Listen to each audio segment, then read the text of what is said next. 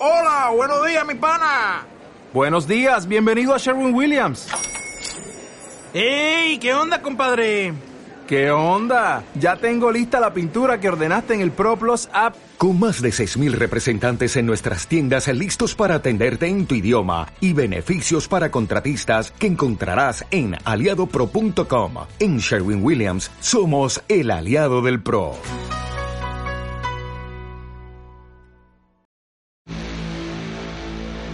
¿Qué ha habido, Masters? ¿Cómo están? Bienvenidos al podcast Los Guitarros, en donde se obtienen experiencias, consejos, tips, hacks y leaks de los Masters de Masters de la guitarra.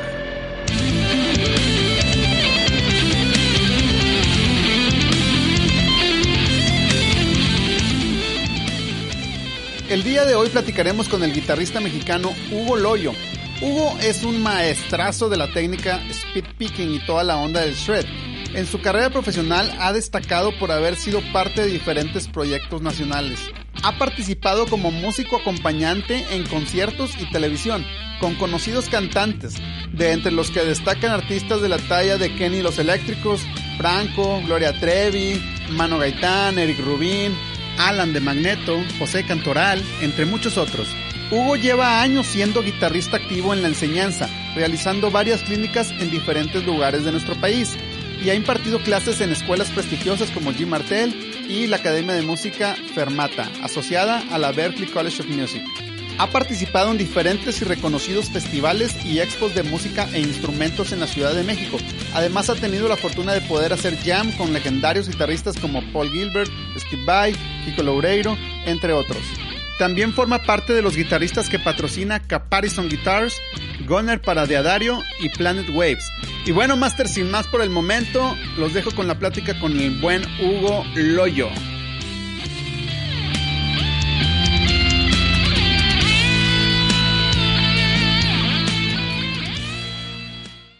Bueno, aquí estamos con el máster Hugo Loyo. Hugo, este, primero que nada, muchas gracias por aceptar la invitación aquí al podcast de los guitarros. Es, este, pues un gran honor tenerte aquí y, eh, pues agradecerte más que nada el, el, el aceptar la charla y, y poder, este, platicar ahí con la raza que, que escuche ahí los consejos del, del máster de masters del thread. pues es un honor para mí estar aquí con ustedes. Qué bueno que, que me hayas tomado en cuenta y qué padre que estén haciendo estos programas para para toda la banda este, guitarrística y para toda la banda pues de, de músicos, porque de pronto a todo mundo le interesa, a, a lo mejor algo puede sacar padre de, de, de, un guitarrista, aunque seas bajista o baterista, lo que sea, pero pues principalmente, obviamente, bueno, pues la cuestión de, la, de los guitarristas, que, que qué bueno que haya este tipo de, de plataformas para, para, para todos nosotros y desplegarnos ahí, o sea, con unos lixitos, con unas palabras, lo que sea. Chingón, muchas gracias. Oye, Hugo, este, bueno, eres un, eres un cuate muy movido en, en, en, las redes. Este, te veo mucho tus publicaciones ahí en el Face. Tienes, de hecho, también ahí, eh, si, si, corrígeme si estoy mal, pero eres ahí el, el, administrador creador del, del, del grupo de, de los Mexican Guitar Players, ¿no? Este, eh, no sé si tú lo creaste o, o cuéntame un poquito ahí del grupo este. Bueno, el grupo este de Mexican Guitar Players, no, a mí me invitaron a ser eh, administrador y, y, pues digo, agradecí el honor de, de, de, estar ahí. En realidad este, este, este, este grupo lo inició Dan Senderovich. Ah, el buen Dan. Eh, ajá, entonces platicó conmigo, me dijo, oye, mira, estoy en este asunto y fíjate que quiero que crezca y hacer comunidad y, y me gustó mucho la, la, idea.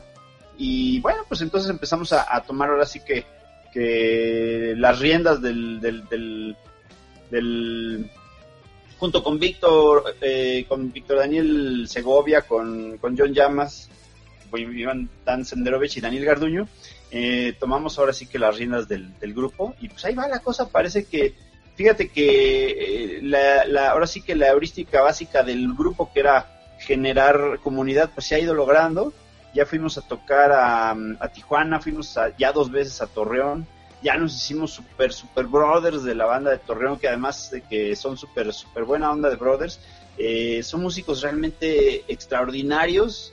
Ahí está, ahí tenemos a Iván Black, a Eder Olivas, a varios, al mismísimo, eh, eh, se pone yo, Sergio Petrucci, pero pues debe apellidarse de otra manera, pero todos ellos que tocan super chido.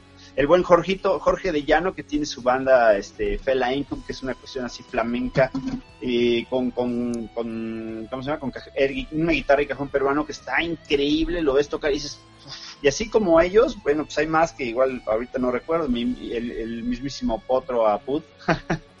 y hay, bueno, varias banda ahí. En Durango también fuimos, también hay banda muy interesante en Durango, me acuerdo mucho de, de Ivancito, Iván Pánuco, que bárbaro, lo vi agarrar la guitarra, oye, puedo tocar tu guitarra, y agarró tantito, y nada más así con dos notas que dio, dije, este cuate está bien bárbaro. Y tocó, tocó muy padre, y así varios de ahí que ahorita, perdón, se me escapa un poco el nombre de toda la banda, este JJ Arzola, eh, y en fin, hay mucha gente trabajando por la música allá en este en, Durango, incluso en Torreón, incluso en Durango, por ejemplo, está Vanessa, que es una chica que se encarga de hacer eh, la, ahora sí que el, ¿cómo te diré? La, programación de los grupos para, para, algunos festivales que hacen muchos ahí en Durango culturales y ella los hace. Entonces está padrísimo toda la comunidad que se ha ido generando. Tijuana, por ejemplo, fuimos a tocar a Tijuana y está este Jafid Hernández, que qué bárbaro toca, padrísimo, y además trae un rollo súper padre ahí entre onda Harley Davidson con, con guitarras, puras guitarras eh, nacionales y todo eso. Está muy padre, las guitarras nacionales, pero de gran nivel, ¿eh? O sea, no creas que uno luego piensa, este hecho en México está feo. No, no, no, no, bastante buenas guitarras de buen nivel, eh, como para codearse con las mejores, la verdad, ¿eh? Las guitarras se llaman Pasagi. Pasagi. Pasalle es la marca de las guitarras que usa la Rapid. Ok. Vamos a para poner, el, para poner el enlace en la descripción del podcast para que la raza lo cheque. están muy buenas. Y en fin, bueno, pues entonces fíjate, conocimos a, bueno, yo ya conocí a Jafid, pero, pero, pero no en esta, como que en esta eh, faceta ya de, de, creador del evento y todo esto, estuvo súper bien. Ahí también tenemos a un amigo Arturo Campo que también toca súper. Hay otro cuate que toca súper padrísimo ahí de, Tijuana que es este Tony Carnales. a ver si no me equivoco, creo que es Tony Carnales. Tiene una rola, haz de cuenta que estás viendo a Jason Becker, nombre increíble, toca muy bien. A mí me gustó mucho su rola, le escribí sin conocerlo, le dije, brother, tu rola está muy padre, ¿dónde están los demás rolas? Y, muy buena onda me contestó, padrísimo. Entonces he ido creando esta comunidad de la que hablaba Dani Senderovich, de, de irnos conociendo todos. Por ejemplo, en Oaxaca, yo he tenido muchos alumnos de Oaxaca eh, que han venido a México por, o por mis clases por Skype, eh, bueno, por, por, en línea. Em, mucha gente de Oaxaca y, también se ha creado ahí como una muy buena, está Julio Cruz, está eh, Betito Montellano, hay varios cuates de allá, este Miguel, ay, ahorita se me escapó el apellido de Miguelito, que, que fue alumno mío un buen rato, qué bárbaro, cómo empezó a tocar muy, muy, muy pesado ese chavo. Ulises perdón, no recuerdo bien los apellidos de todos, pero este, tanta banda tan interesante de, Oaxaca, Adolfo, por ejemplo, Adolfo, este, otro cuate que también es de Salina Cruz y que también, bueno, él ya vive aquí, pero él está, Adolfo Vallardo, él está tocando, pero muy padre, y son cuates que llegan y tocan dos, tres ondas, pero aquí se aplican tanto que da gusto, ¿verdad? Da gusto trabajar con ellos. Excelente. Sí, como eh, no, en Toluca, por ejemplo. En Toluca he visto que vas, que vas, va seguido, ¿no? Para Toluca. Pues eh, tocamos la, hace una o dos semanas en Toluca, vamos de nuevo para el día 28 de marzo, sí, de marzo, vamos de nuevo para allá y, bueno, pero fíjate que también allá se ha armado muy buena muy buena convivencia con los guitarristas de Toluca, que digo, bueno, no están tan lejos del DF, ¿no? Sí. Pero se ha hecho muy buena. Desde, bueno, por la onda también de Dani Garduño, que él es de allá, eh, está Paul está este, ah, el buen Paul Claro. Sí, sí, sí, sí, el Paul está, eh, tengo, tenemos acá también, bueno, ah, vivió mucho tiempo acá en Monterrey, el Jano, Jano, el, el Manix Jano, mandarle también un saludo al Paul Verasi también, si me acuerdo que de, Toluca también un tiempo lo tuvimos por acá por Monterrey. Ah, mira. Y felicitarlos, o sea, la verdad el movimiento que están haciendo es, es, es, es bastante bueno, yo veo todo el movimiento y, la interacción en el grupo y felicitarte a ti, felicitar al, al, al, Dani Segovia, felicitar al Dani, al Dan Senderovich, o sea, la verdad es, es que grupos como estos son los que avivan el, el movimiento de la guitarra y, y, no son muchos, lamentablemente, pero qué bueno que, que lograron hacer esta comunidad y espero y les sigan y le tupan todavía más y que se echen la vuelta para acá, para Monterrey y para todos lados. No, pues estaría súper padre ir a Monterrey. De hecho, si, si, si se organiza algo, vamos, nosotros vamos, alegremente vamos a tocar a donde sea. Estaría muy padre. Tengo muchos cuates allá también en Monterrey. Alguna vez hace muchos años también estuve tocando allá en, en Barrio Antiguo. Estuve ahí como, yo calculo unos 5 o 6 meses. Estuvo padre y nos la pasamos bien. Pero fíjate, aquí se está logrando algo muy importante sobre el grupo de Mexican Guitar Players. Es que sí se está logrando, nos estamos conociendo está empezando a conocerse gente que pues no sabías que tocaba tan, tan padre, tan bien, que pues de pronto andan en, otros rollos que no lucen tanto, pero cuando se aplican y de repente, oye, hice este video y de repente, ay, este cuate donde estaba escondido, ¿no? Qué bárbaro, cómo toca. Por ejemplo, ya lo conocen todos, pero, pero está este Sergio de, de, Cuernavaca que, que, toca así con ocho dedos y se avienta los tapos, pero además hace cosas hacia arriba del brazo, pero todo le sale perfecto, así que increíble. Le digo, oye, yo no tengo tantos dedos para tocar así como tú, que tienes como cinco mil dedos de tocar y se ríen nada más. Y todas las, todas las notas bien claritas, chicos. Aparte. Sí, hay bastante, hay bastantes. Como dices tú, de repente ves este salir guitarristas que dicen, ah, caro, ¿y este de dónde chingado salió? ah, exacto. Sí, también sabes que está este brother que también creo que no sé si es de Ensenada o de Tijuana, no sé, se llama Ricardo, híjole, perdón, perdónenme que, que no me equivoco, acuerdo de sus apellidos, pero Ricardo creo que es García, algo así, no me acuerdo, pero toca muy bien, trae guitarra sur, eh, trae guitarras muy buenas, él, eh, ahorita anda con puro sur. No ah, sí lo he visto. De hecho, los videos que sube también están súper bien producidos. Está, se ve, hasta alemán se ve con madre. Ajá, sí, sí, sí. Toca muy, muy, muy bien. Y así varios. Fíjate que hemos encontrado una, comunidad mexicana de guitarristas de verdad bastante interesante y bastante competitiva con el extranjero. Lo que pasa es que de pronto, no sé si sea una cuestión de plataforma, una cuestión de, proyección o qué, pero, pero no hay tanta gente que, que, vaya, no sé, no sé, no es como Brasil que de repente ya tienes a Larry Basilio, obviamente Kiko Lureiro, Kiko Shred, que se empiezan a, a notar como grandes guitarristas y, y y, uno dice, bueno, ¿y los mexicanos qué onda, no? No, sí está, nada más que pues, de pronto no hay como que de pronto una proyección adecuada como, uno quisiera, ¿no? Pero sí hay bastantes guitarristas mexicanos muy, muy buenos. Bueno, mira, sí, de alto, alto nivel, ya ves, Panchito Lelo, el jazz. Master.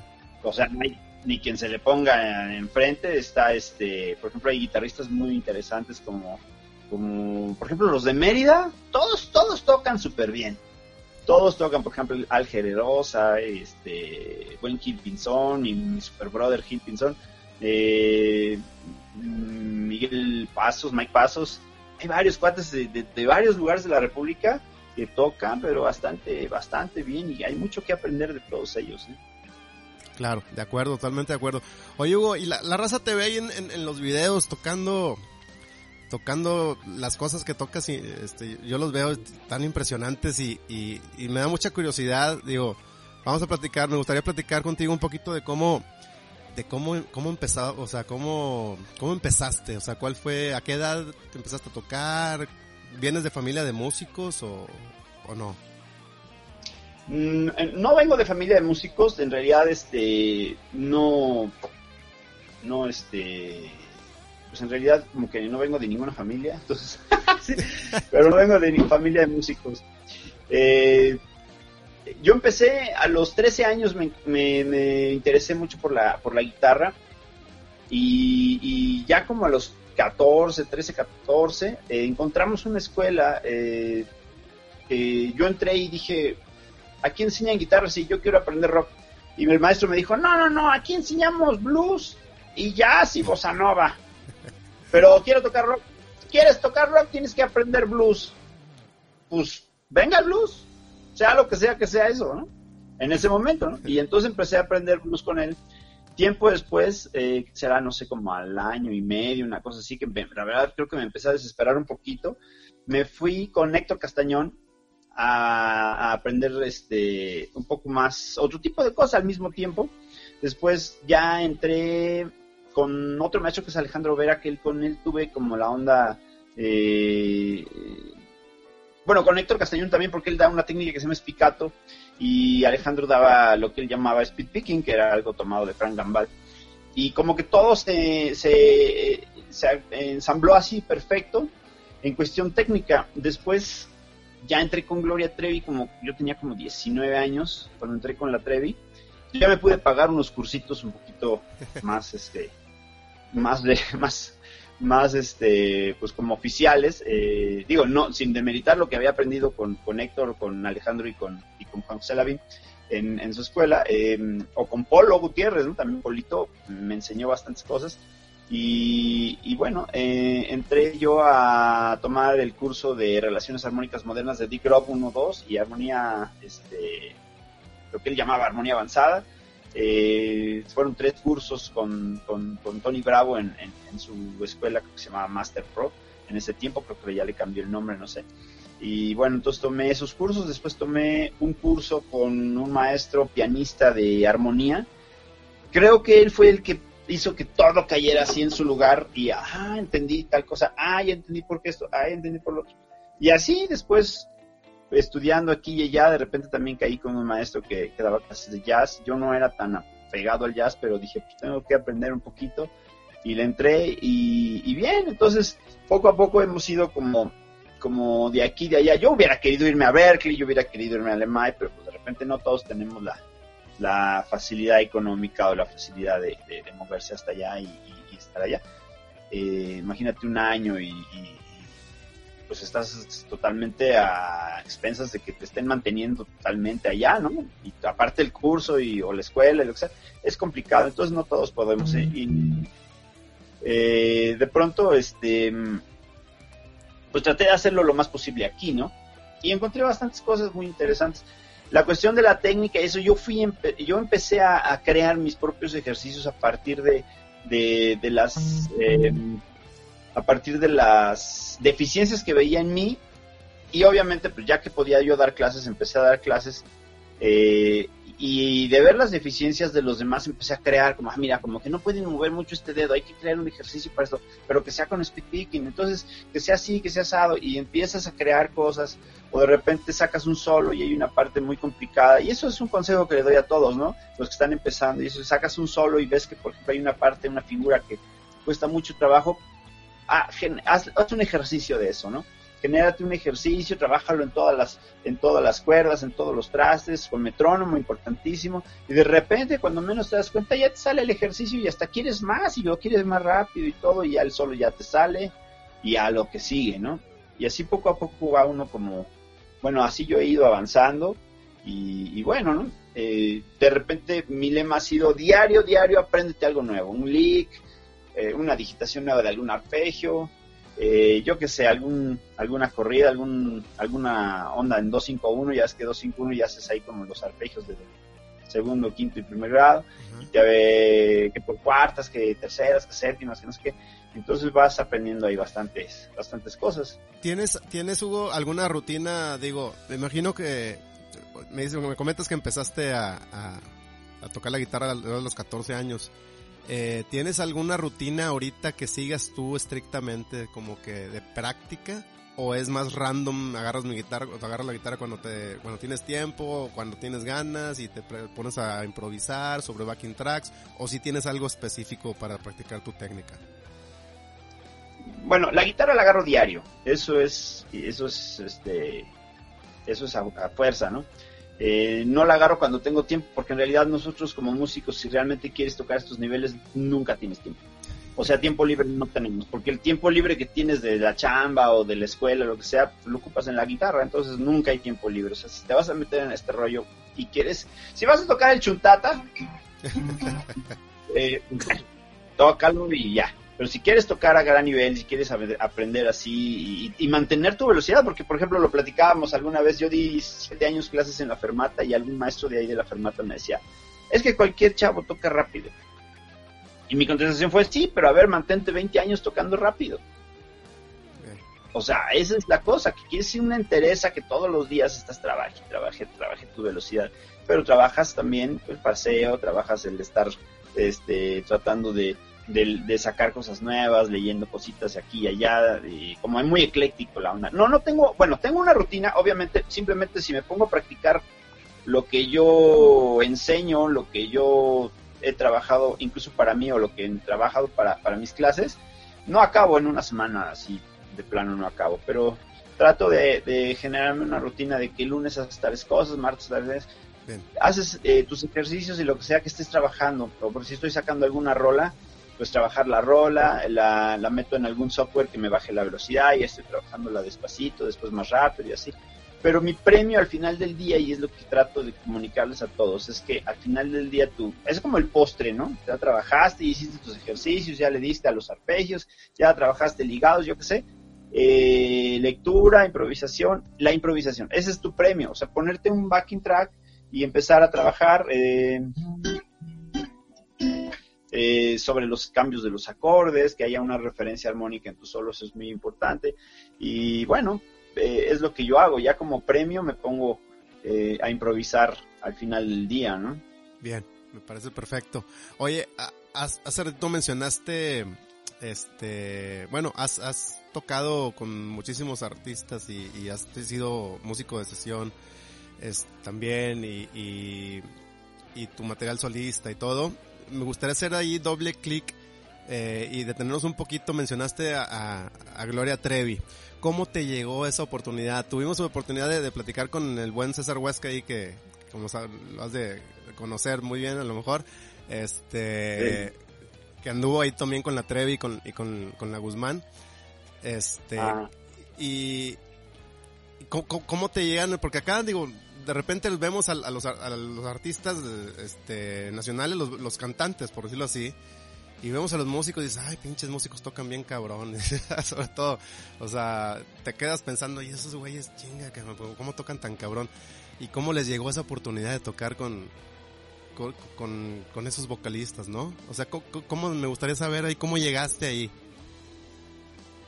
Bueno, eh, casi casi de suerte, pero sí hice una audición eh, y, en la audición, pues eh, me, preguntaron varias cosas, me pusieron a tocar algunas, algunas cosas que ellos estaban como esperando que uno tocara. Y al final del día me acuerdo que, que este, ahora sí que como que la cerecita del pastel fue cuando él me dijo, bueno, a ver, estamos ante 10.000 personas y en la guitarra, Hugo, ¿qué haces? Y yo traía un solo así como tocaba la tocata y fuga así por arriba del brazo y, y en los eh, principios de los noventas, entiéndeme, ahorita ya no hago eso por Nesman ni creo que me salga. Entonces, este, pero era muy así en su momento, fue así como, oh, no manches, mira, toca, por arriba del brazo y mete varios dedos que no nada más uno, sino mete varios y si la tocata y fuga y no sé qué. Y algunas frases, ¿no? Eh, había un riff, un riff así metalero, luego lo tocabas arriba del brazo y luego hacías unas figuras y tocaba, ya te digo, lo de la tocata y fuga con unos tapping. Y le gustó, y dijo, ya está, eso es lo que yo busco, alguien que, que haga mucho show, alguien que, este, que, que sea así como, pues no quisiera usar el término espectacular, porque yo no, ya ahorita no lo considero así, pero pero en el momento, te digo, principios de los 90, 91, 90, este, pues era una cosa así como que raro de verlo en México. Yo me acuerdo que tenía ahí una banda que en, en ese tiempo se llamaba Pabellón 5 tocábamos, este, pues hace cuenta como que en ese tiempo tocamos un funk mmm, maldoso, así, medio enfermo, tenía, tenía partes metaleras, tenía partes funkies y tenía figuras donde el bajista y yo hacíamos eh, unos tappings así con varios dedos, no a ocho, pero pues sí hacíamos figuritas así con varios dedos y este y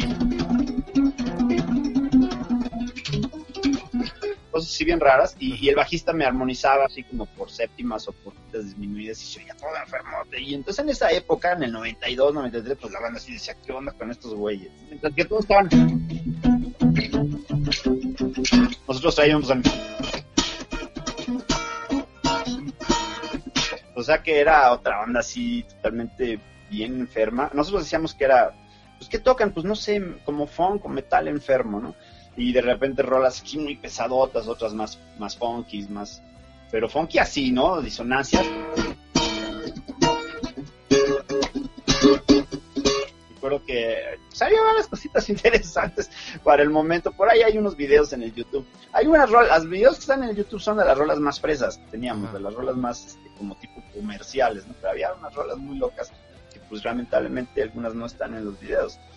Y, y bueno, pues entonces vaya, entró con la Trevi y, y casualmente me quedo a la audición, pero yo estaba en la prepa.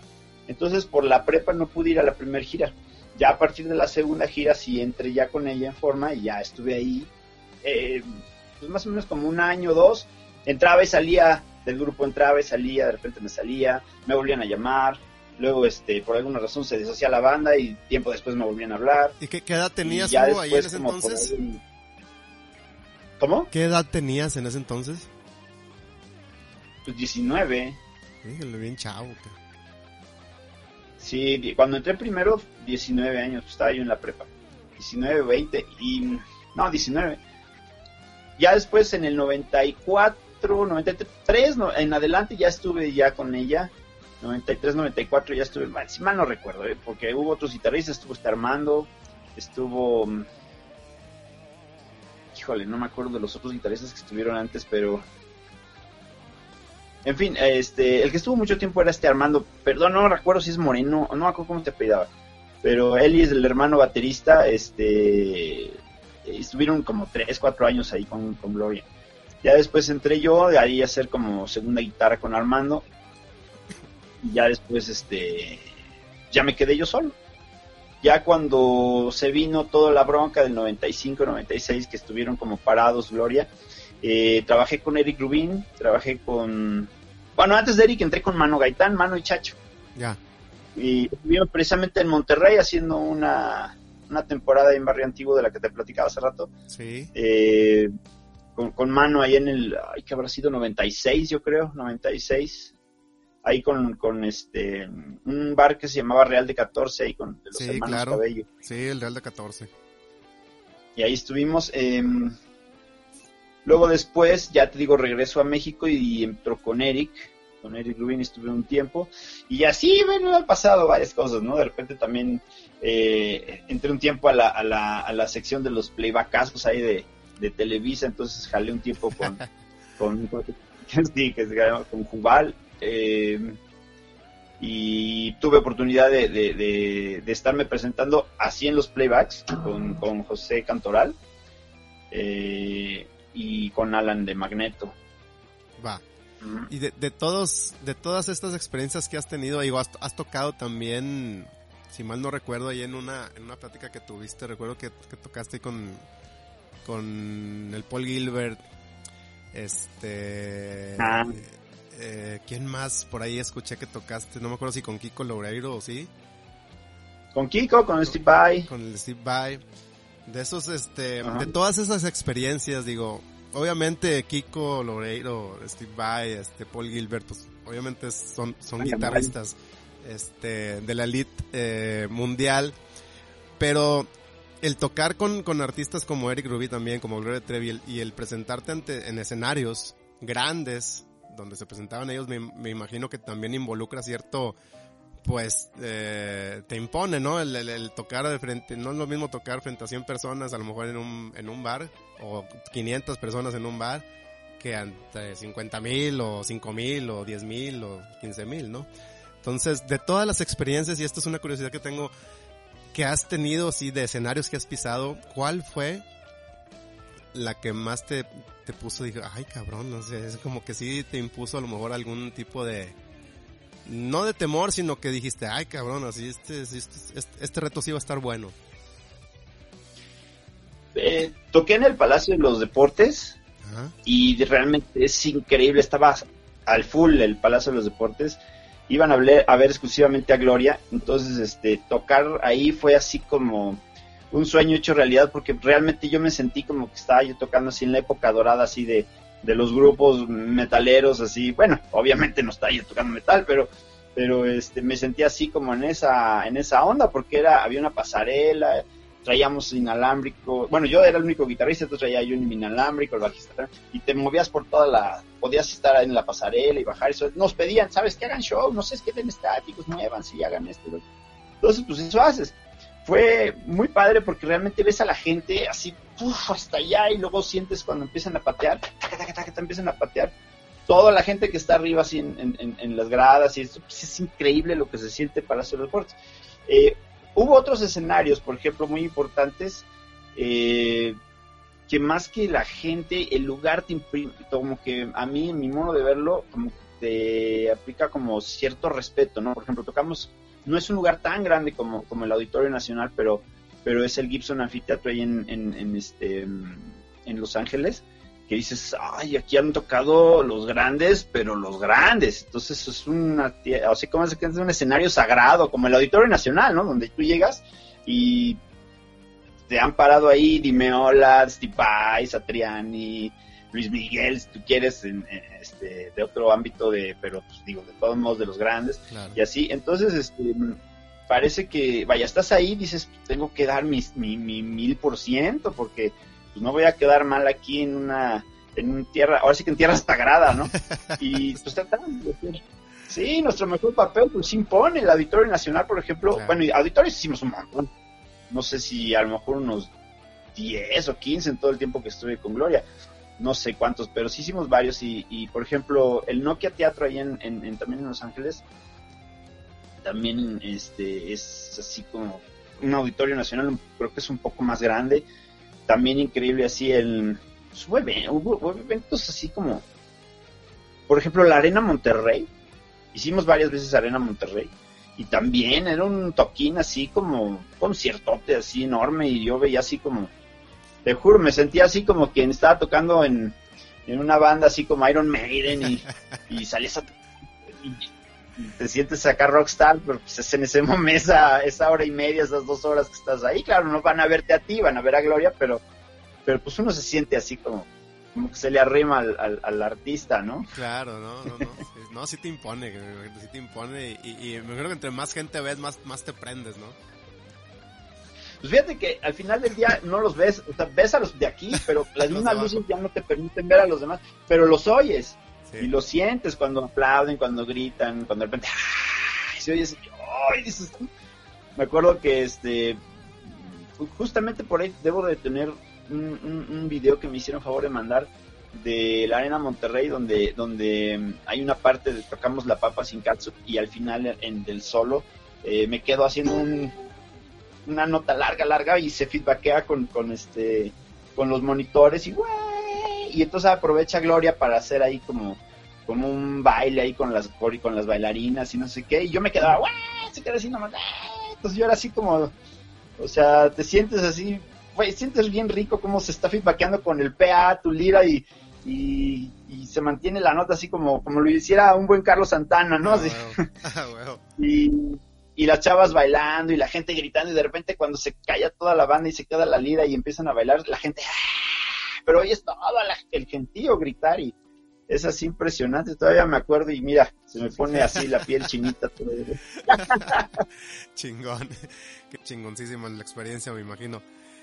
Oye, hablando, cambiando de tema, Hugo, ahorita que dijiste que, entraste ahí a, Fermata, ¿no? Digo, tienes ya rato, tienes ya rato dando clases, este, eh, digo, el, el, podcast este es con la finalidad de que, de, de que los nuevos guitarros ahí, la raza que va empezando en este mundo tan, tan maravilloso de, la guitarra, este, pues se pueda seguir eh, motivando, encontrar, encontrar algún consejo o, algún tipo de, de motivación, ¿no? Para que pueda seguir este, en el camino de, del aprendizaje de, la guitarra, ¿no? Tú, tú que has tenido mucho tiempo ahí ya de, estar dando, dando clases y en, en, escuelas verdaderamente reconocidas a nivel nacional, eh, imagínate que, imagínate que regresamos el tiempo y, te encuentres al, Hugo de los 14 años que empezó a tocar la guitarra, ¿no? Este, ¿qué tres, tres consejos que le darías? Tres consejos, pues le diría, no aflojes, no aflojes, mantente en, tu, en la idea. Eh, si tú eh, imprimes tu, tu, la fuerza de tu, de tu, de tus ganas de hacer las cosas, estas se van a dar. Si tienes un sueño, apégate a ese sueño y se va a lograr. O sea, no sé, el, el universo, tu mismo poder personal, lo que tú quieras decirle, va a hacer que, dependiendo del nivel de tu empeño, ¿no? Con lo que estás, que estás imprimiendo, eh, va a hacer que ese sueño se, se conquiste, ese sueño se logre. Y la verdad es que todo lo que me, todo lo que he deseado, todo lo que me he propuesto, me ha llegado tarde o temprano cuando, cuando ahora sí que cuando es el momento exacto. Pero la idea es esa, no soltar, no soltar. Si tú tienes un sueño que quieres llegar a ser guitarrista o que quieres llegar a ser lo que sea, ¿no? Eh, el gran abogado, lo que sea, mantente en la idea, mantén tu, tu, tu, intento en lograrlo, mantén tu empeño en, en, en, conseguir lo que buscas y lo vas a conseguir. Eso es, es uno de los consejos que haría. Y el segundo consejo, eh, eh, pues, ¿qué podría ser? Eh, apréndete los arpegios. Eh, ahorita ya podría hacer como un doctorado nada más de puros arpegios, porque no tienes una idea de cuánta información. Bueno, sí, claro que tienes idea, pero me imagino que, es tanto, tú lo sabes, es tanto, tanto, tanto, tanto que puedes lograr con diferentes digitaciones en un arpegio nomás de, de, acordes de cuatro partes, olvídate, es tanto que barbaridad. Eh, no sé, em, pues no dejar de estudiar, no dejar de estudiar es bien importante. Es lo que te decía yo hace rato. Eh, trata de que, de que cada día aprendas algo, aunque sea chiquito, pero algo nuevo, algo nuevo. Siempre tratarte de superar eh, al, al, yo de ayer, al Hugo de ayer, el Hugo de hoy toca mejor que el Hugo de ayer. Eh, esa es la, idea. Entonces, sobre esa idea, el, estás formando un, guitarrista potencial el que tú puedes llegar a ser y estás alcanzando realmente el ser ese guitarrista potencial o ese músico potencial que, realmente podría ser. Hay muchos chavos, mira, yo lo veo en mis clases, eh, hay muchos chavos con mucho o con menos talento, pero pero el ser machetero, el estar estudie, estudie, estudie, no, no, no, este, eso no lo, no, lo, no lo vence nada, o sea, puedes tener poco, mucho talento y eso te va a facilitar mucho las cosas, pero si aparte todo, por ejemplo, César que tiene oído absoluto, bueno, así nació, padrísimo, tiene, es un muchacho muy talentoso, tiene un gran sonido, un gran, este, un, mucho talento, pues, pero hay que estar, hay que estar, velo cómo está, diario, pum, pum, pum, pum, y así yo también estoy yo no tengo oído obsoleto, pero sí estoy duro el día, duro y duro porque sé que no tengo tantos talentos, ¿no? Entonces este, me aplico a darle diario, diario, diario. Ahora, enfermata estuve nada más de 2004 a 2012 más o menos. 2004 2012 más o menos, son 17 años. Y, y la verdad es que estuvo muy padre mi época enfermata, porque en esa época había maestros muy buenos ahí en enfermata, y de ellos aprendí bastante, no más de verlos tocar o de platicar con ellos, aparte que nos hicimos grandes amigos muchos de ellos, eh, les aprendes bastante, porque bueno, obviamente no todos son rockeros, sino al contrario, hay mucho, casi todos eran, más bien el único rockero era yo junto con, con Salvador Espino, pero los demás casi todos eran fusion, fusion, fusión, este, jazz y así, entonces, eh, o gente que se dedicaba a, tocar de todo, ¿no? Y que tocaban jazz y tocaban rock y pues también trabajaban en un grupo, grupo versátil tocando de todo. Y, bueno, entonces les aprendes un montonal. Hay muchos cuates que, que nomás de verlos tocar y dicen, ay, ahorita llego a mi casa a estudiar porque esto, esto que acabo de ver me aporta bastante, ¿no? Y ahí ves que, ay, ¿cómo le hizo? A ver otra vez, y es que la guitarra es un mundo, bueno, más bien son mil mundos. Sí, claro. Sí, es increíble. Oye, Hugo, hablando de, guitarristas así impresionantes, a ver, recomiéndanos tres, unos tres guitarros que digas, de los, ya sean actuales o, de los de la vieja escuela, que tú digas, chinga, estos tres guitarristas, cuando los escucho, les aprendo un chingo o les he aprendido un chingo. Bueno, eh, siempre he dicho que, que mi papá es Aldi Meola. Aldi Meola es así como, como mi... Lo digo hasta de broma con mis amigos de que si se me apareciera una hada madrina y me dijera, como quién quieres tocar, te lo voy a conocer. Hazme una mezcla entre Aldi Meola, Jason Becker y Guthrie Govan. y Paul Imagínate, eso sería así. pero, pero en mi sonido lo que más escuchas es Dimeola. y obviamente sí me gusta mucho el sweep picking y todo eso, entonces obviamente vas a escuchar mucho de Frank Gambale y de, de, Jason Becker. Ah, de hecho, también le he aprendido muchas cosas a, a sacar rolas de Marty Friedman.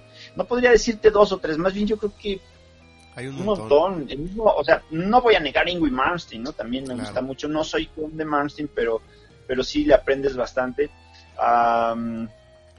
Bueno, Paul Gilbert, ¿no? Y eso te lo platico porque justamente cuando palomeé con Paul Gilbert, yo pensaba, ay, aviéntale tal lick, que te sale muy bien, y, ah, pero es de él, ¿verdad? No, no, entonces mejor aviéntale tal arpegio. Ah, se lo copié a él, ¿verdad? Ah, y, ya sé. y de repente, ah, ya sé cuál, ah, pero lo desarrollé de una idea de él, o sea, capaz se va a dar cuenta. No, entonces de repente me fui quedando chato y dije, ¿cómo Paul ha, in- ha influenciado tanto mi forma de tocar? Y es que realmente, fíjate, si tú oyes solos como el de Super Heroes o el Colorado Bulldog o cualquiera de ellos, eh, son solos bien agresivos y me atrapan. Por ejemplo, hay un solo que me gusta mucho de él, que es una rola que se llama Snake Bite, que es realmente una mentada de madre, o sea, es, es agresivo, agresivo y trae de todo, o sea, toco un- un- una rola de, de bueno, toco varias, pero este en particular cuando me presento hay veces que me piden, ah, tócate un blues, y ya sabes, ¿no? Siempre llevando la contra, sí toco un blues, pero es de Paul Gilbert, entonces Sí. obviamente es súper guajolotero y todo, eh, guajolotero es así que bien rápido, ¿no? Ah. Eh, pero me gusta mucho, está en el clásico tono que a todos nos encanta y nos funciona, que es la menor, pero está bien interesante el solo porque se mete, o sea, obviamente el blues es la, re y mi, ¿no? Entonces cuando él va a re, mete la, la, la escala en re, cuando va a mi y así, cuando se cambia y lo toma como mayor y, mete la escala pues de la mayor, la penta, y hace figuras ahí, luego se cambia la de blues y luego, no, no, no, no. entonces mete como seis escalas en los tres acordes. Y, y por eso me gusta tanto, porque digo, bueno, aparte que toca súper rápido, o sea, hace cosas y mete notas que, que no son como que dices, bueno, esta nota de dónde sale y se oye bien, ¿no? Por ejemplo, me gusta mucho eh, Adrian Smith de Iron Maiden, Me gusta mucho él porque este él hace eso, ¿no? De repente toca, hace figuras y tú dices, bueno, no sé, la rola está en, ya sabes, mi menor. La rola está en mi menor, pero él, ¿por qué mete esta nota, no? De repente mete una nota que dices, está como, ¿por qué? Y se oye bien, ¿no? Ya analizas y dices, ah, bueno, ok, está pensando en tal escala o la que sea, pero, pero tú pensarías que de pronto en metal así como que tan, no sé, digo, no es un metal Jason Richardson, ¿no? Es un metal pues, más clásico, el Iron Man. Y dices, mete unas notas que, que, no están en la escala, pero que estoy bien. Está bien interesante, por ejemplo, me gusta mucho por eso eh, Adrian Smith. De los nuevos, pues, pues, Jason Richardson y Ángel Vivaldi me gustan tanto que los trajimos una vez. Eh, y, y fue un concierto inolvidable, e increíble. Tocaron, pues como ellos, solo ellos saben hacerlo, increíble. Y en ese concierto también tocó Ingrid Malmsteen, ellos abren para, bueno, tocaron primero antes que Ingrid. Y ves lo que fue la nueva y la vieja escuela, con Malmsteen, la vieja escuela, y ellos dos, pues la nueva escuela así con la fractal, y que la misma fractal hacía los cambios con la computadora, más bien la computadora hacía los cambios, de- o sea, tú no veías a, a, a Jason estar pedaleando en los cambios de sonido, no, él no hacía nada, él no tocaba Ya. y la misma computadora hacía los cambios pues, como lo hacemos no o sea bueno no todos pero este pero tratar de, de- de llegar a ese tipo de, de, de niveles en los que ya traes una compu y es la nueva escuela te digo no Eh, ya sin ampli bueno sí traían amplis pero pero pero podrías con la un- un- con los nuevos emuladores de las emuladores. de las este, de las pedaleras y eso ya no necesitas ni ampli y ya te vas suenas increíble y está está hay cosas que vienen muy padres también en la cuestión este tecnológica no Oye, hablando de, de amplis y guitarras, ¿qué guitarras usas? ¿O ¿Qué guitarras es la que más, de las que tienes, cuál es la que más usas? ¿O tienes algún endorsement? bueno sí mira yo siempre he tocado este bueno la verdad siempre siempre me gustan mucho las guitarras Ibáñez pero de repente un día alguien me vendía una guitarra Caparison la compré eh, pues también como una fracción de su valor real y de repente me, ahora sí que me descubrí eh, tocando en ella tan cómodo que dije, oye, esta guitarra está súper. Y entonces de repente por ahí salió la opción de lograr un, un endorsement con ellos. Eh, ellos son una compañía pequeña, pero muy, ahora sí que son pequeños, pero trabajan excelente. Todas las guitarras son eh, inspeccionadas por, por la misma persona, que es el laudero oficial del- de, la, de la marca, que es el, es un japonés que es un laudero itarucano, eh, que es un laudero, pero así ya sabes cómo son este, cuando se lo proponen los, los japoneses. Entonces es así como excelente el trabajo que ellos hacen. Y cada guitarra, él mismo, antes de que salga, a ver, inspecciona las guitarras, él mismo las, las, las, este, las ajusta, las deja bien y ya las manda, ¿no?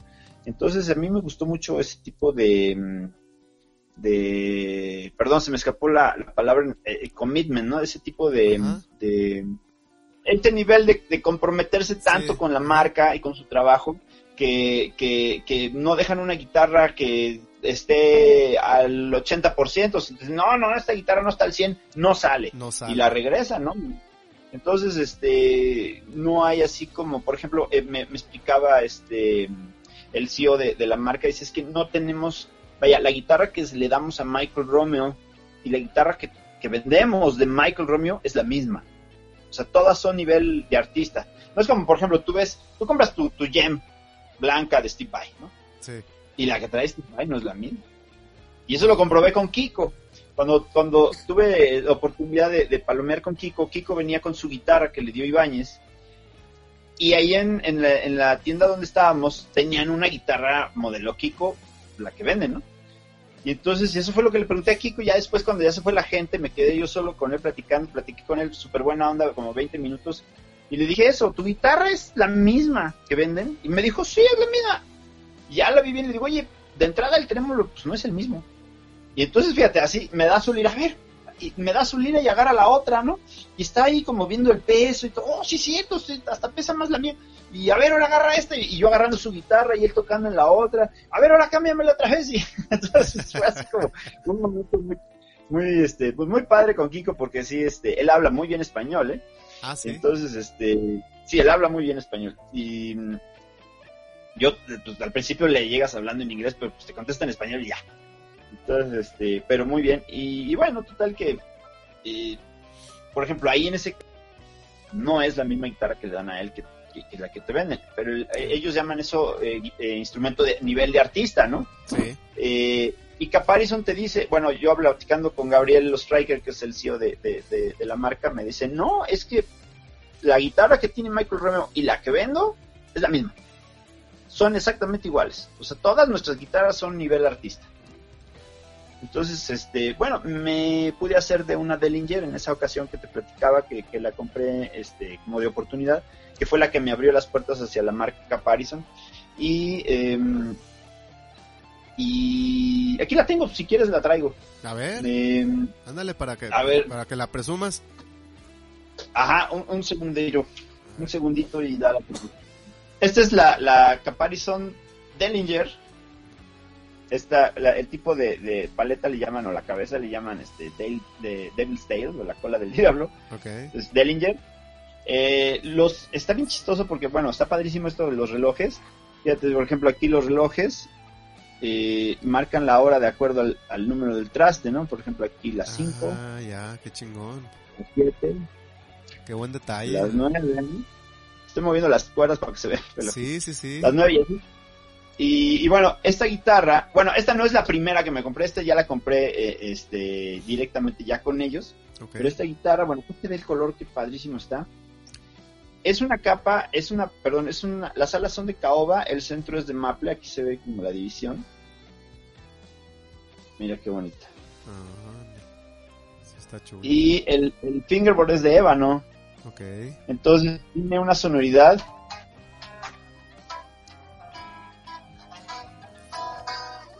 Tiene una sonoridad este, realmente muy padre. Ah, las pastillas son eh, Caparison, pero hechas por Goto para Caparison. Esta tiene una, una, una este, combinación muy interesante. En vez de tener esta pastilla aquí en medio como lo tuviera cualquier otra guitarra, se la pusieron más acá. Y tienes un switch de cinco pasos. Entonces trabajas, vaya, bueno, obviamente hasta abajo es el humbucker. Aquí esta, esta, esta, pas- bueno, esta, esta bobina junto con esta. Ajá. Aquí la tenemos en, ah no, perdón, aquí es en paralelo. Luego aquí ya tenemos estas dos. Ok. Aquí son estas dos y aquí es esta sola. Es como una especie como de de Hot Rails, Ajá. tipo Hot Rails de, de, de Seymour Duncan, pero en realidad es, es, este, es, es, es una pastilla eh, de una salida más o menos, no de alta salida, pero, pero digamos de media alta, ¿no? Entonces te permite hacer como algunos acompañamientos y que se oigan este... Se desafinó. que unos acompañamientos así con guitarra clean y que se oigan bastante bien. Y, y bueno, y, y si no, pues tienes más opciones, porque por ejemplo aquí, con esta pastillita de acá suena, pero así cristal, haz de cuenta que trajeras una, una Telecaster de esas, ¿no? Neta, órale, qué chingón. Pues Está, está bien Esta- versátil entonces, ¿no? Sí, tiene 24 trastes, pero la Horus tiene hasta el traste 27, entonces vienen así como chuequitos. Ah, cabrón. Y, y la Horus fue mucho tiempo así, bueno, al principio cuando la compré se volvió así como mi guitarra principal. Ahorita he estado usando mucho esta, esta me gusta mucho, tanto por el color, la comodidad, pero tengo otra Dellinger y este y bueno, son un agasajo. Y la Horus, la Black Rose. pues me- aprovechando que tienes la guitarra ahí, este, ¿cómo ves si pasamos ahí a, a, a- a que nos pases unos, unos, un par de leaks de tus preferidos Ah, para claro. la raza? ¿Cómo ves? ¿Tien- te- ¿Hay manera de, de conectar la guitarra? ¿Tienes ahí algún ampli? Mm, aquí, aquí, en este cuarto no, pero ya me estoy moviendo. Entonces el primer lick lo vamos a hacer sobre Fa mayor 7. Es un lick que yo utilizo mucho, generalmente Fa mayor 7 lo tocas así. El puro arpegio de, de Fa mayor 7. Entonces, lo que yo hago es meterle eh, unos cromatismos para darle un poquito de más sabor. Para este, pues, pues se oiga un poquito más cromático. Entonces, eh, la explicación básicamente es esta. Tenemos aquí el arpegio, empezando en la quinta del acorde, bueno, del arpegio. Séptima mayor de slide a la tónica, tercera mayor. Así es el arpegio original. Entonces, quinta, eh, quinta, séptima mayor, la tónica, tercera, quinta, séptima mayor y la tónica. Y de ahí regresas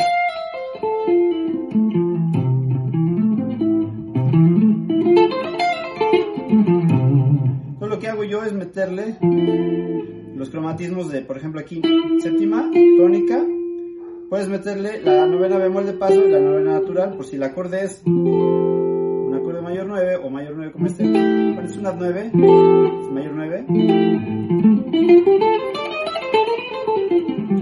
Se oye bonito así sobre este.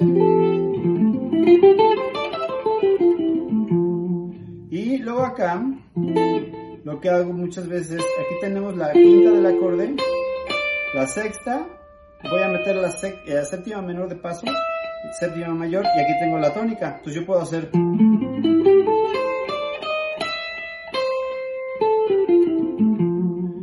dejo la novena, me voy a...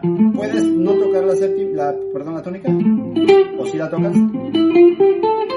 Y aquí haces lo de la sexta, séptima menor, séptima. Ahora, aquí hay otra cosa que hago mucho. Es meter...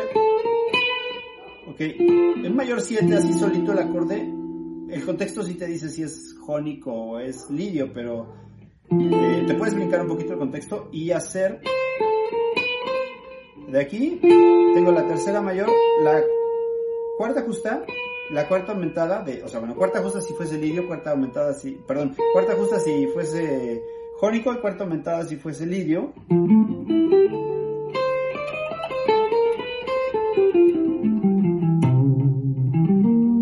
Entonces ya al final el arpegio te queda de esta manera. Perdón. Ahora puedes agarrar directamente desde aquí, si está tu acorde aquí o, o mayor 9, a 9 o, o Mac 9.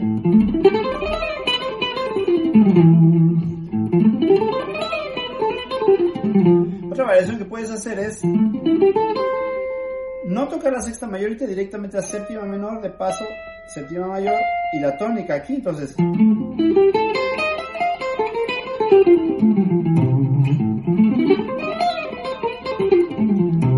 Entonces como que para utilizarlo sobre tu acorde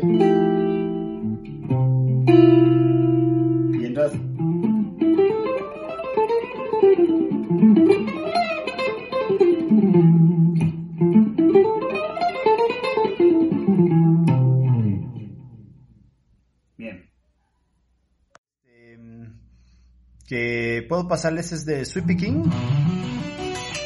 Casi todo el mundo eh, hacemos eh, muy comunes estos sweeps de- del acorde, por ejemplo, va a ser aquí en Si menor. Entonces yo de repente como que me aburrí un poquito de ese lick y lo que hice fue agregarle la novena, entonces me quedó de esta forma. A partir de ahí empecé a hacer algunas variaciones.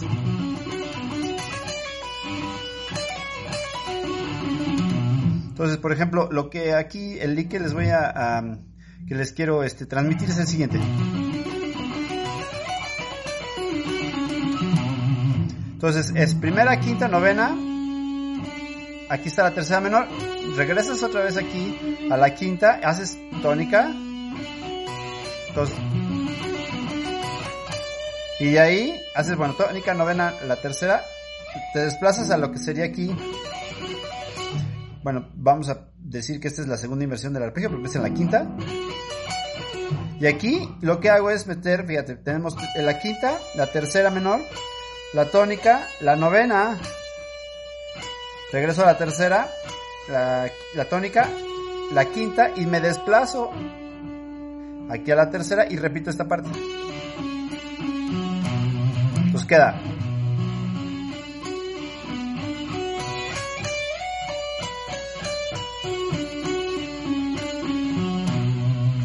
Yo lo termino con este, con este rematito. Pero puedes hacerlo si no te gusta, ¿no? Entonces ahora sí que, y a la velocidad se oye así.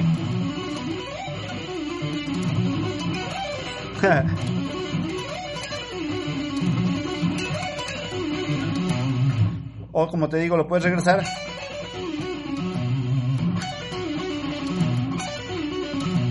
Como, como tú quieras, ¿no? Entonces el arpegio queda así.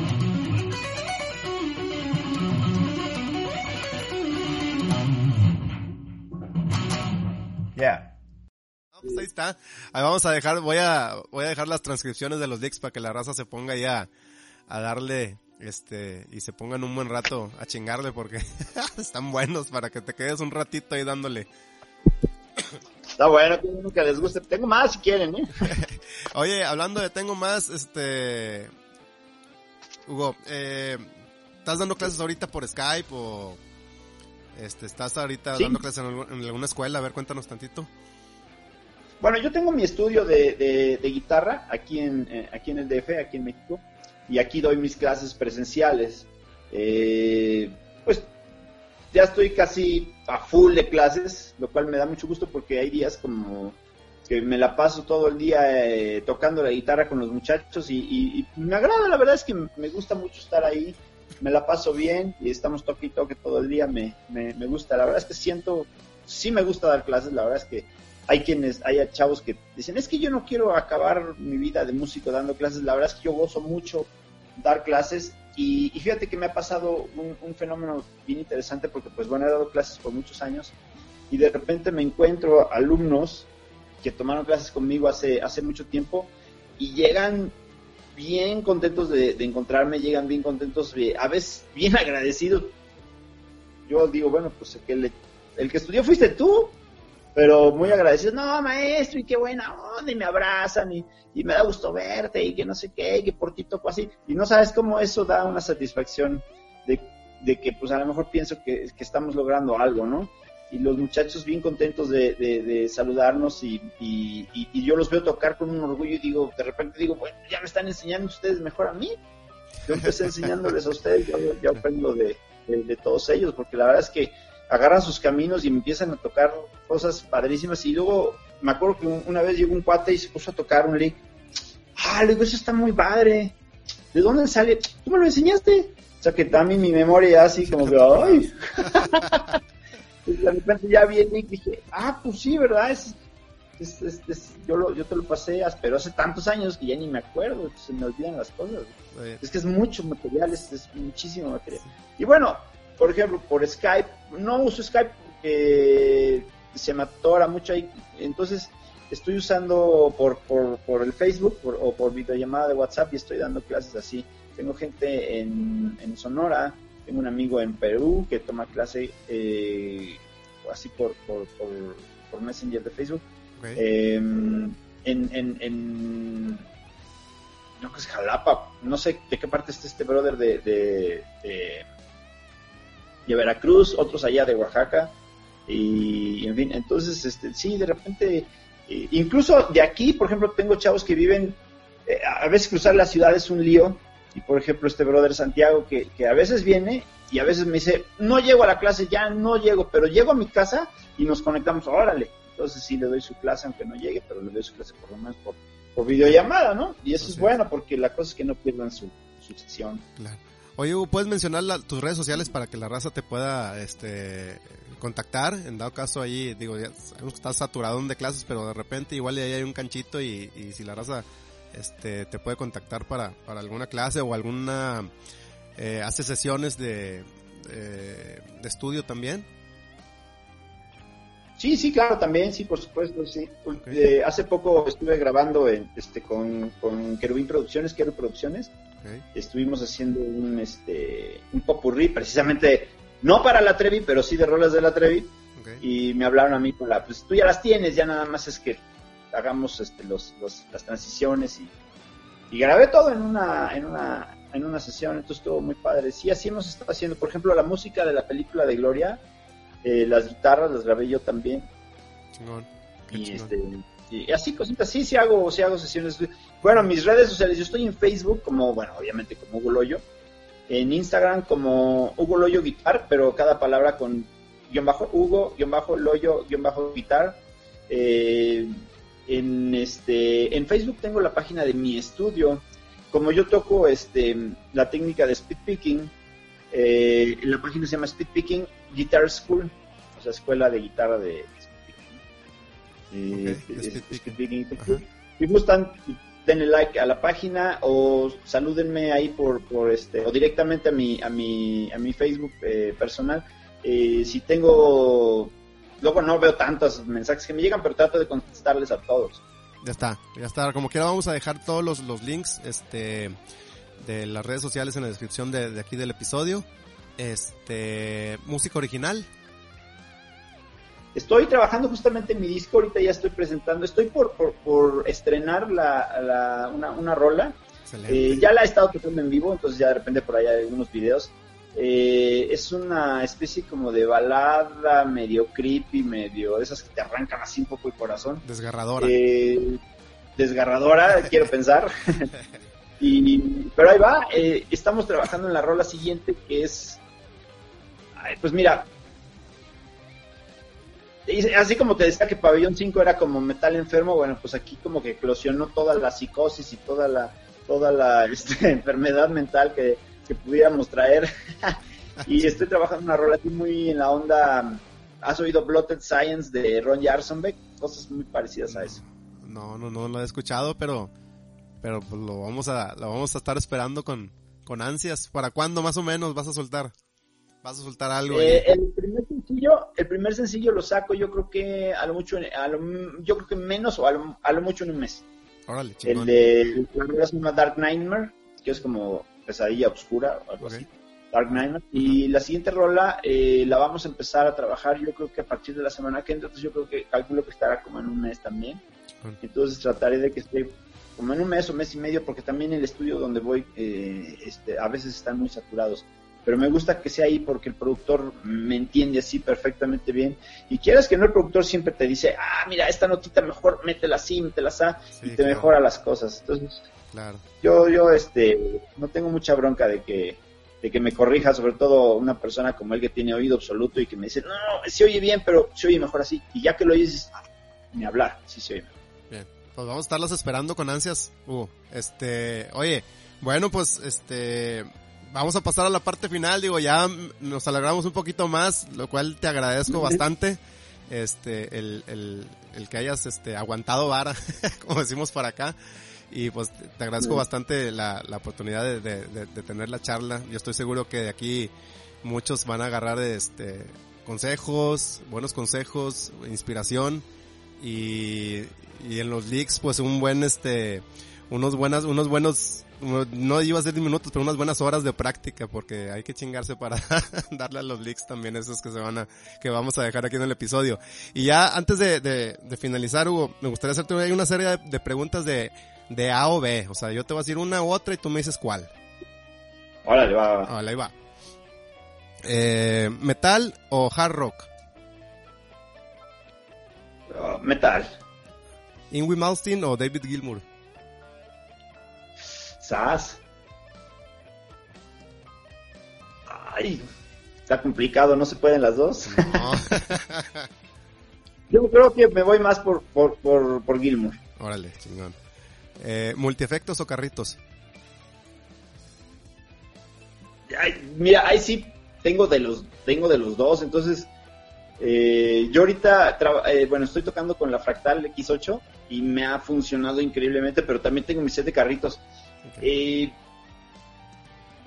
pues ahora sí que yo creo que ahí hay, es una cuestión de depende de las circunstancias. Si hay ampli, llévate tus carros. Si no hay ampli, llévate la Fractal. Así lo he vale. hecho yo.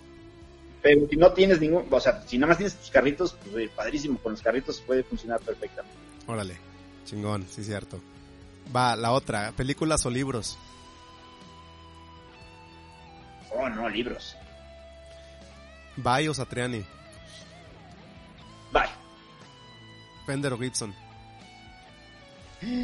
Sas. Caparison. Esa chingada.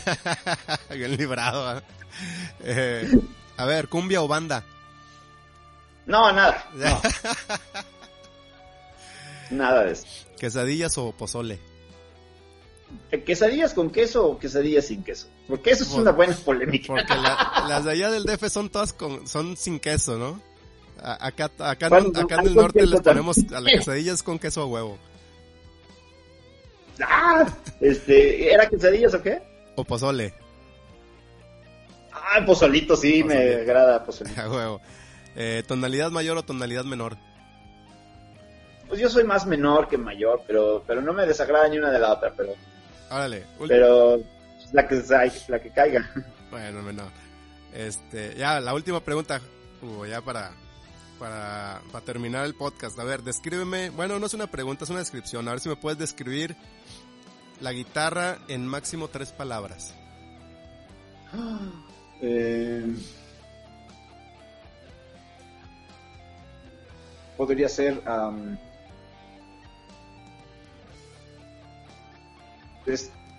la guitarra es como es un universo más bien en una palabra te lo voy a poner así como multiverso multiverso multiverso ¿por qué? porque puedes tocar es 80 instrumentos a la vez, o sea, es un montón de instrumentos a la vez. Si tocas clásico, sacas unas cosas en un clásico. Si tocas eh, tipo eh, gypsy, es otra cosa. Si tocas flamenco, es otra cosa. Si, son técnicas bien diferentes. Tocas rock, si tocas metal, si tocas jazz, todo es, a pesar de que algunos son con plumilla, son técnicas diferentes. Entonces es como un multiverso la guitarra. Puedes tocar de todo con ella.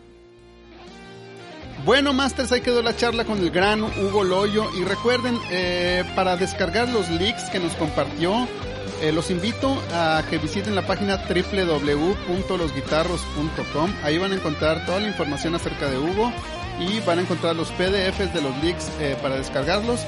Y los invito también a dejar una calificación positiva en iTunes, en iBox y a compartir el enlace de del Spotify para que este podcast pueda llegar a más y más guitarras. Yo soy Javo Verástegui, nos escuchamos en el siguiente episodio y mientras tanto, ponte a jugar con la guitarra.